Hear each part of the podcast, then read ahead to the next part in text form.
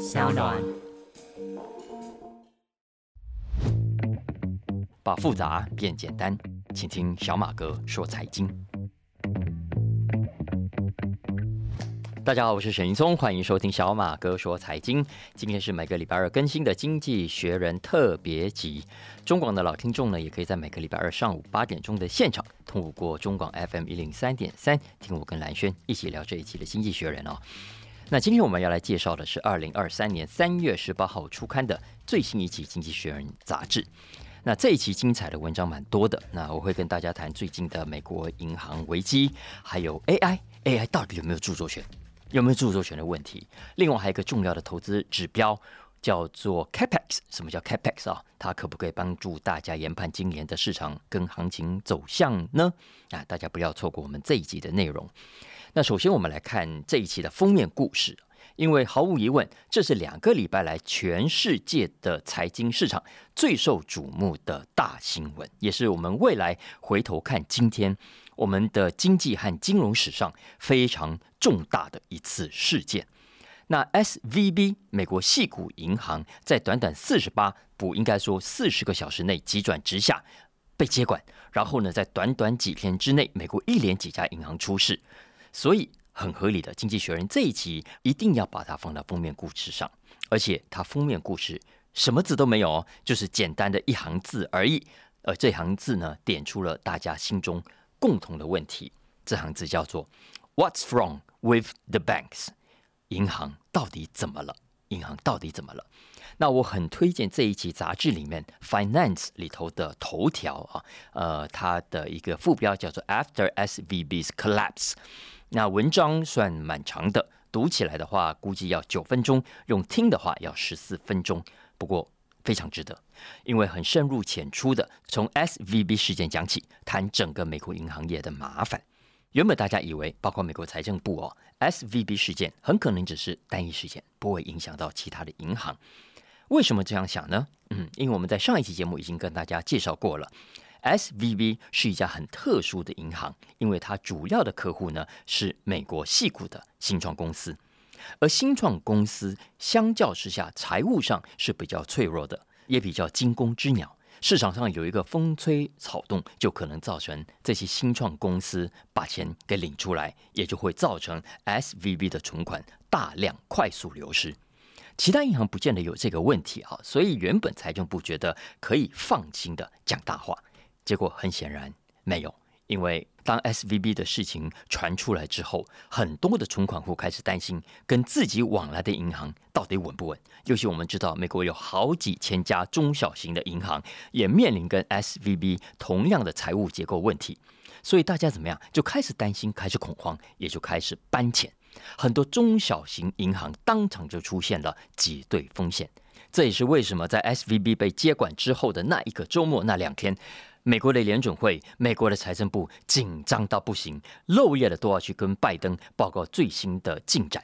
那你看看礼拜一开盘之后啊，银行股的总体市值蒸发了超过两千两百亿美金，就连欧洲、日本、亚洲股市都被拖下水。美国财政部跟联准会啊，看一看状况不妙，你不赶快堵住啊，不赶快止血不行，所以怎么样，只好又重施故技，出马出手救这些银行。首先。财政部跟联总会担保所有的存款户都可以全额领回存款，也就是说，要存款户吃下定心丸。哎，S V B 的客户你不用担心，你全部的钱都可以安全的领回。也就是说，其他银行你们存款户也要放心啊。如果 S V B 我救其他的，我也一定会救了。所以你们不要挤兑，不要急着把钱领出来啊！希望能够安定军心。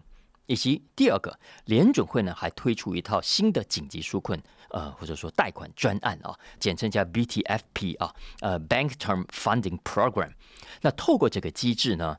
联储会怎么样？他要用票面价格吃下银行手中的有价证券，其实主要就是美国公债了。也就是说，这些债券我们上个礼拜讲过，已经跌价了，已经跌价，因为升息的关系，这些平均票面利率只有一点多、一点六趴左右的美国公债，现在价格很低，那造成很多的银行账面上的严重亏损。S V B 就是掉到这个陷阱里面，但现在美国联准会透过刚刚讲的这个 BTFP 的机制呢，等于又拿公家的资源去补贴银行，让银行股东可以解套。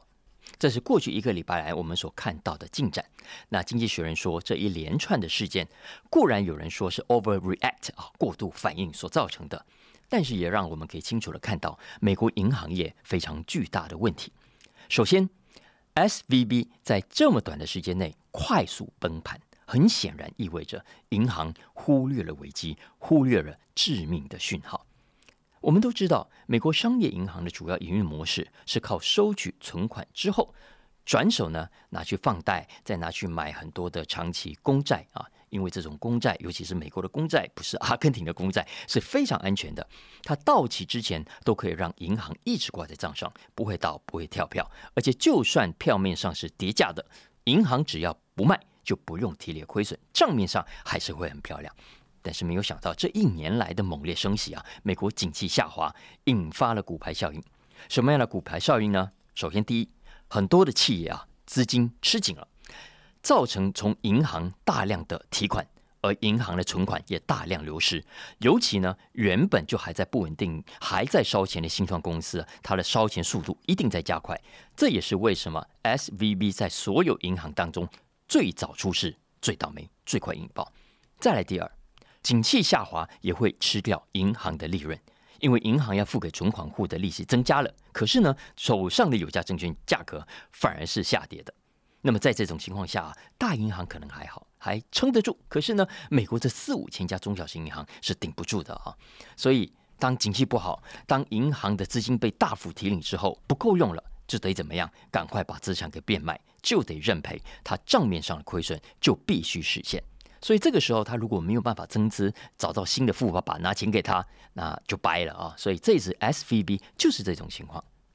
我们要知道，美国银行总存款金额大约是十九兆美金左右，这对银行来说不是大的问题，因为总体银行资产大概有二十四兆。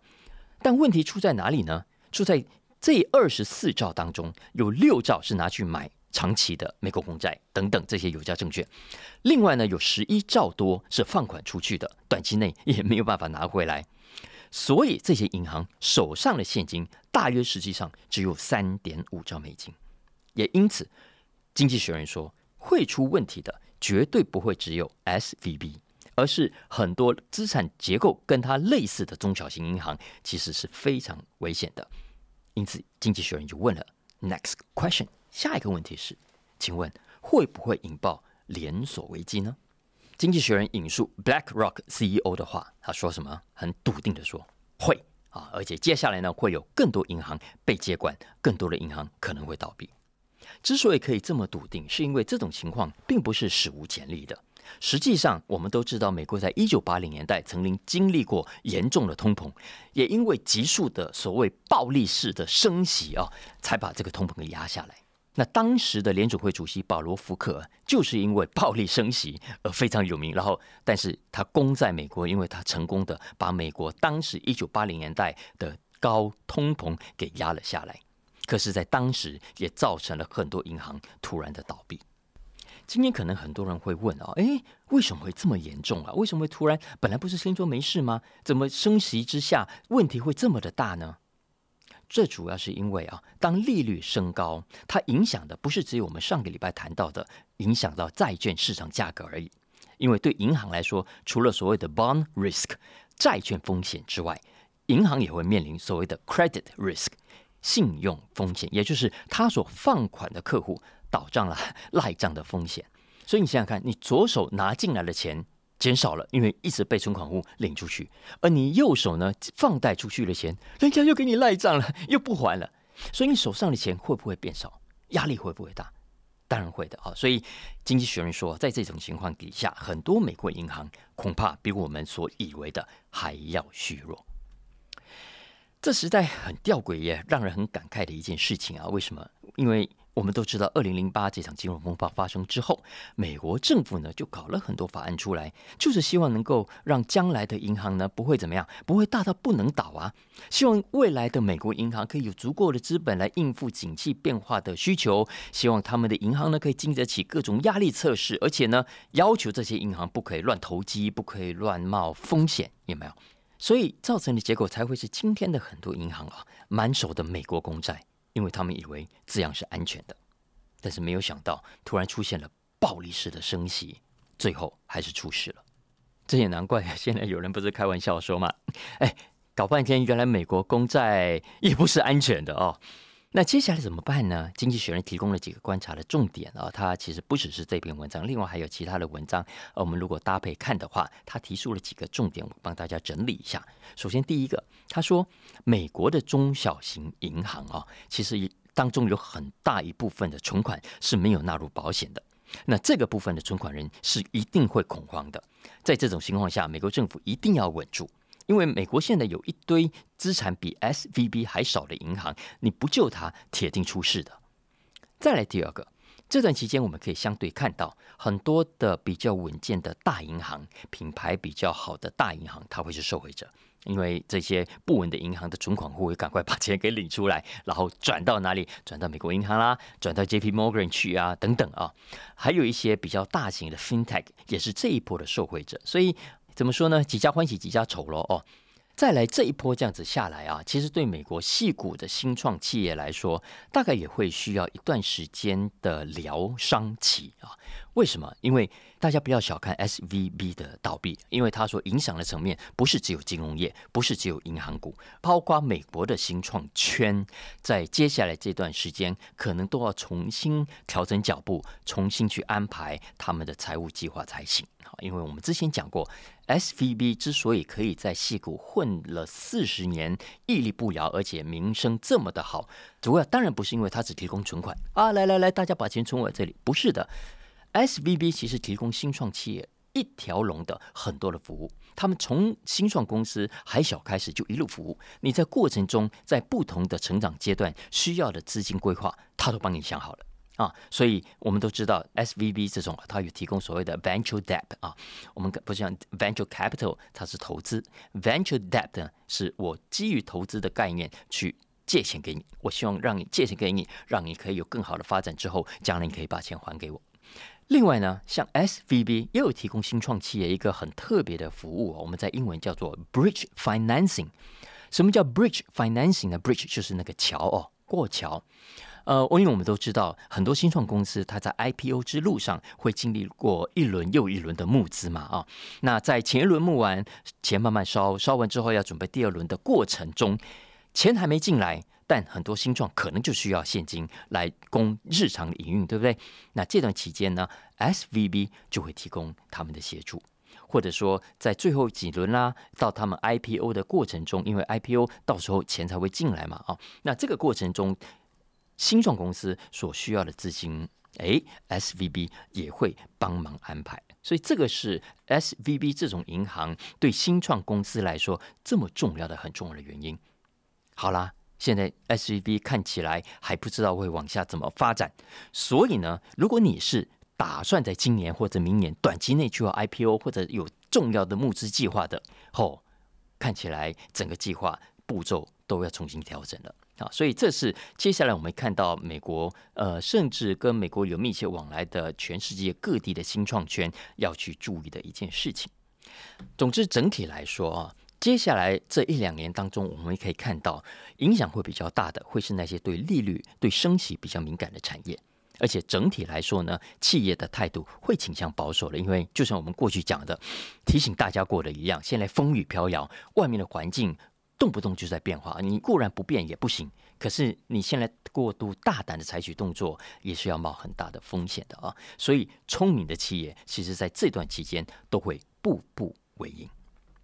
那讲到步步为营啊，呃，我就要讲到接下来要推荐的另外一篇文章，因为我们知道啊，呃，现在国家的经济成长是很重要的，因为经济成长，大家的所得才会提高嘛。那在经济成长的动力来源中，投资，也就是民间企业的投资，是最重要，也是变动最大的一项啊。民间的投资呃 investment 啊，如果高的话，那也代表你未来的 GDP 也可能被推高。相反的，如果今年、明年的企业投资意愿是低的，那 GDP 要成长，恐怕压力就会很大了啊。那《经济学人》这一期有一篇文章，我觉得可以给大家提供一些方向的思考哦。因为根据这篇文章，全球企业今年的资本投资几乎没有成长。在这种情况下，今年的景气会不会好？能好到哪里去？很多分析师啊都觉得不可以太乐观。那为什么这么说呢？因为根据高盛最近的一个发表的报告，他说呢，去年企业的资本投资几乎是零成长。经济学人也特别去调查了全球七百多家大型企业在二零二三年的资本支出，他去统计了一遍啊，结果也发现今年会比去年成长一点点而已。它的数字是成长一趴了啊，但其实差别不大的。那我们知道，资本支出的英文叫做 capital expenditure。Capital 就是资金资本，expenditure 就是支出嘛啊，所以叫资本支出 capital expenditure。市场上我们通常会用一个简称啊，也就是叫 capex，capex，c a p e x 啊，cap 就 capital 的这三个字母跟 expenditure 的字首 x 啊，简称 capex。那这一期经济学人这篇文章就点出了啊，在疫情期间，在过去之前，二零二一到二零二二年，我们看到的全球企业 capex。大爆发的情况，哎，已经不再存在了。那这一期《经济学人》就说，全球企业的 capex 啊，突然变得很消极。那为什么我用“突然”呢？是有原因的啊。大家还记不记得，在疫情期间，科技概念股啦、数位化啦、供应链啊，吵得很凶，有没有？也就是在二零二一到二零二二那两年。如果我们从美国标准普尔五百指数的成分股来看，这五百家大企业啊，他们在 capex 以及 R&D 的，也就是研发的支出，总共多少？高达两兆五千亿美金，也就是相当于 GDP 的百分之五。那也不过就是二零二一、二二年，但是在短短一年之后，就整个冷了下来。为什么？原因好几个。首先，第一个。原本企业啊，其实包括你我都一样，我们都预期后疫情时代景气会大爆发。可是我们现在回头看，可能是过度乐观了，因为实际上根据统计显示，全球市场的需求现在怎么样啊？只是回到疫情前的水准而已。原本前两年在疫情中的暴热，看起来只是一种异常的展现，而不是基本的常态。也就是说，我们先前可能过度乐观了。再来，之前不是说疫情期间供应链这个断那个断吗？那现在我们也看到很多的供应链慢慢恢复正常了，慢慢更加顺畅了。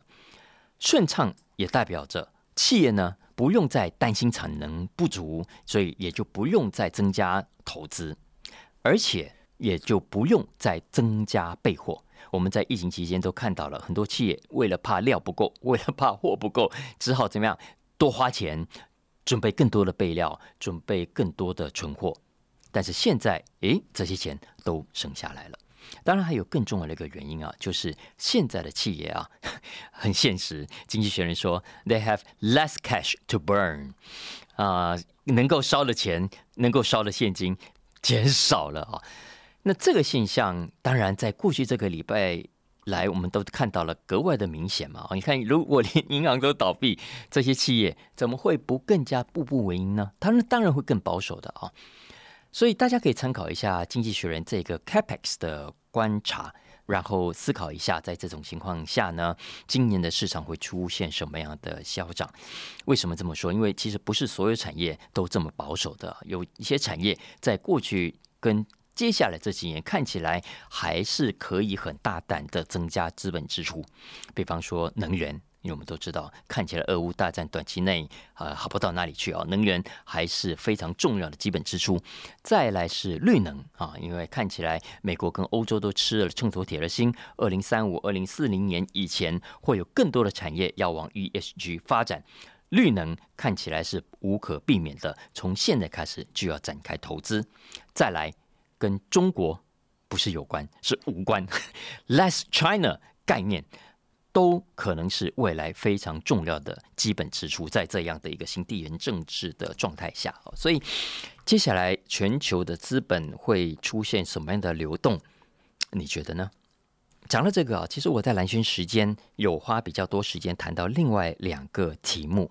那这两个题目呢，一个跟德国有关，另外一个是谈全球跨国大企业的投资方向啊，大家可以去参考。我为什么特别在带到德国这个题目啊？因为我认为德国未来的方向是很有指标性的，因为这一次的地缘政治让德国最尴尬。德国最尴尬，因为呢，德国现在让全世界看到了它经济发展上的四个重要的罩门。哪四个重要的罩门呢？第一个，它的能源，能源过度依赖俄罗斯；再来第二个，它的市场也过度依赖中国；再来第三，它的军事上过度依赖美国，因为它没有办法防护自己；再来第四个，它的劳动力过度依赖老人。尤其是最后一个啊，劳动力过度依赖老人这件事情，我觉得对德国来说是格外重要的挑战。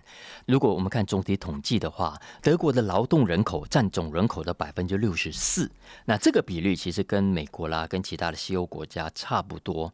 可是你如果仔细进一步去看，你会发现这百分之六十四的劳动人口当中，有很多已经怎么样，五十岁甚至六十岁以上了。所以也是说，接下来这十到二十年之间，它的劳动力人口会快速的流失。这也是为什么德国国内现在压力很大啊，要求改革的声浪都很高。那德国总理现在喊出什么呢？喊出新德国速度，哈，New German Speed。什么叫新德国速度呢？简单讲，就是德国过去太慢了啦。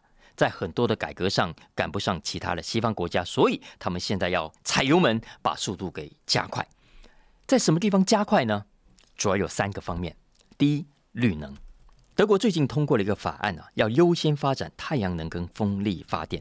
他们的目标呢是希望从现在开始一直到二零三零年，平均呢每天哦每天哦要增加在德国增加四到五座的新的风力发电机。因为他们希望可以到二零三零年的时候呢，德国的发电量当中有八成是来自新能源，这是一个非常 aggressive 的目标哦。所以现在你看，一德国把油门踩到底啊，不知道可不可以达成目标。再来，他要加速的第二个方面是数位化。大家不要看德国这个国家工艺很好，对不对？其实它在数位化的脚步，我觉得可能比我们台湾还慢了一些。所以呢，他们现在。的另一个要加速的事情就是数位化，希望可以在二零二五年让德国有一半以上的家庭和企业可以使用光纤。最后，我认为也是最重要的，当然就是劳动力的加速改革。因为根据现在的人口统计，我我一再的说啊，人口统计很重要，很重要，很重要，因为真的很重要。说我讲了三遍的重要，所有国家的政策，如果你忽略了人口统计，那一定是不切实际的。你看，就像我们的教育政策，我们的学校的规划就是这样子啊。你看，我们人口每年新生儿就是只有二十万，你的大学、你的中学、你的小学，未来会有需要多少的学生？你早在十几二十年前就已经可以知道的。所以德国也是一样，如果如果在没有外来新移民的情况底下。根据德国现在的人口统计，到了二零三五年，德国的劳动力市场会怎么样？会比现在还要少七百万人，会从现在的四千六百万萎缩到剩下三千九百万，可不可怕？当然可怕啊！但这个问题也不是不能解决的。例如，德国现在可能需要更多的外来的新移民，或者需要更多的自动化，以及现有的员工都需要更多新的重新在职训练。培养他们新的技能，所以德国这个 New German Speed 给大家参考，因为它是欧洲最大的经济体。如果它的油门是踩的这么用力的话，它的投资是朝这几个方向去的话，当然值得大家关注。接着我们谈谈 AI 好了哈，这阵子我跟朋友都在玩啊，我相信大家的心情可能真的就像。经济学人所说的，感觉到 excitement，然后也感到 fear 啊，又兴奋又担心。兴奋什么呢？因为好用啊！你接下来你会发现，你的工作如果可以借助于 AI 的话，我告诉大家，真的可以省下很多的功夫。但是很显然啊，你这样子往下想就知道，很多职务、工作、任务会不会被取代掉？会的。所以这条路往下走是真的回不去的了啊！不过我这里要谈的不是这个问题，因为这个问题我相信外面已经谈很多了。蓝轩昨天还是跟我说，希望找个时间来好好谈一下这个题目。那我这一集想谈另外一个我觉得更有意思的角度，就是著作权的问题。请问 AI AI，你玩 Chat GPT，到底它出来的内容有没有侵权的问题？因为我们知道这种生成式学习。的 bot 啊，这种机器人，它的内容、它的材料不是无中生有的啊，而是来自网络上海量海量的资料嘛，来自 social media 啦，来自各种线上发表的文章啦、电视啦、广播节目啦、教科书啦、研究报告啦等等，有没有？总之，所有的机器人、所有的 AI 在网络上海量找到的资料，都是它呈现给你的内容跟结果的来源。那请问，它所根据的这些资料？他有没有取得授权？他有没有付费？用这种方式创作出来的成果，不管是文字的、图像的、影音的，请问有没有侵权的问题？我我自己就就经历过这个状况哦，我没骗你。前阵子呢，我在网络上工作，然后呢，我请 Chat GPT 帮我产出一段文字，结果我发现啊，这段文字跟我之前处理过的一段文字几乎一样，几乎一样。请问在这种情况下，我可以主张我的著作权吗？大家想想看，今天如果有人用 AI 在网络上呢抓到了我的作品，然后呢他去重新生成一个新的作品，请问这个新的成品的著作权，他可以说他有吗？经济学人这期就有一篇文章说，这看起来会是未来一场重要的司法大战。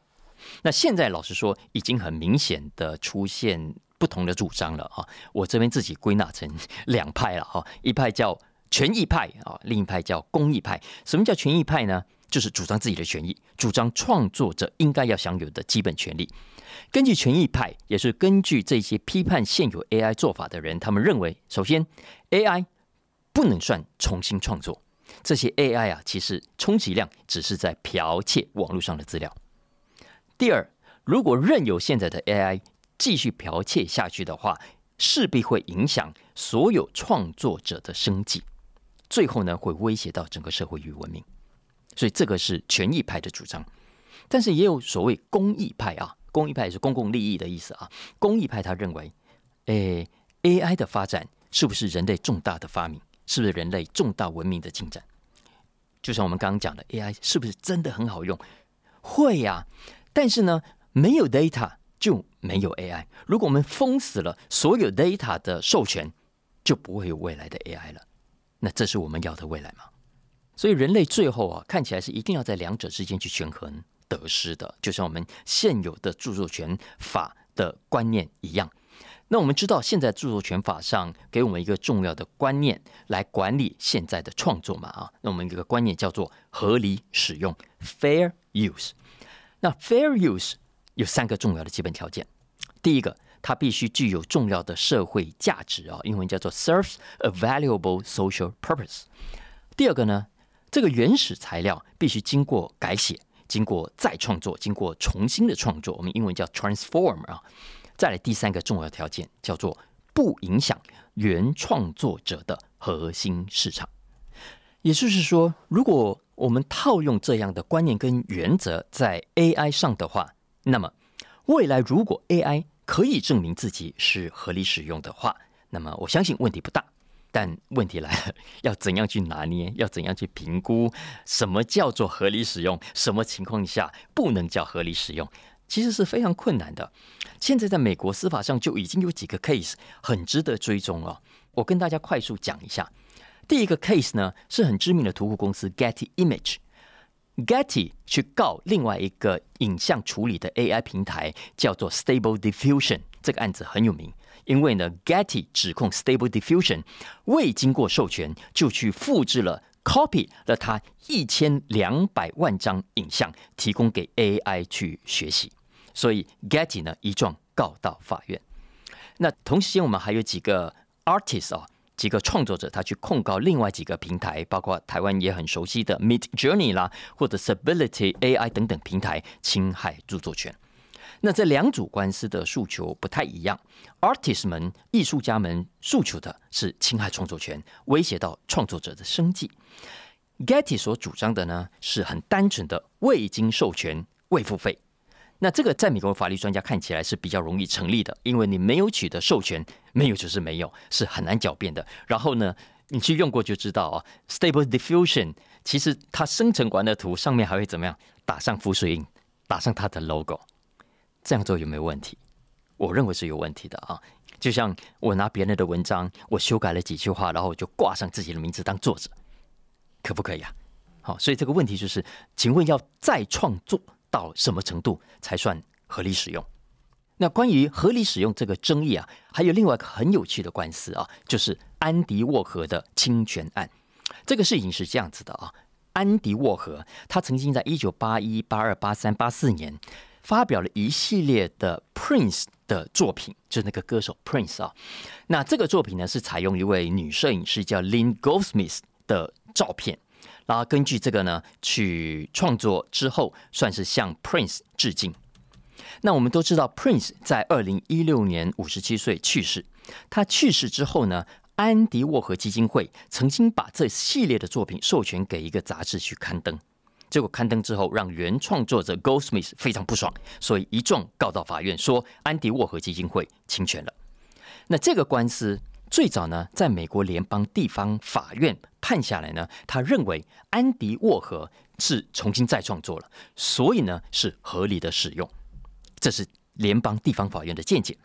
可是 Goldsmith 不服，所以告到上诉法院，而上诉法院做出完全相反的判决。他认为安迪沃荷的这个再创作虽然已经改变了部分的元素，可是仍然可以清楚的去辨识这张照片原始的样子，所以不能算合理使用。那最高法院已经审理过了，只是到现在为止还没有宣判啊。大家有兴趣可以去关注一下类似的这几个案子。那为什么要去关注呢？经济学人其实有点出来，因为类似的司法官司啊，类似的司法争议，不会是只有刚刚讲的这些文字来影像图片的创作。未来所有在网络上透过 AI 来执行的，不管是软体城市啦，还是什么自驾车啦，还是医疗上的等等啊，其实都可能会涉及类似的争议。所以啊，AI 跟著作权，大家有兴趣的话，可以找这一期的《经济学人》杂志来看。以上就是今天的小马哥说财经经济学人特别集啦，希望大家喜欢今天的话题，也帮我按一下订阅、评分五星。那当然，拜托拜托，帮小马哥分享给更多亲朋好友，大家一起来收听。那有任何相关的需求，也欢迎透过文字来讯息中的本专联系来跟我们互动喽。明天见喽，拜拜。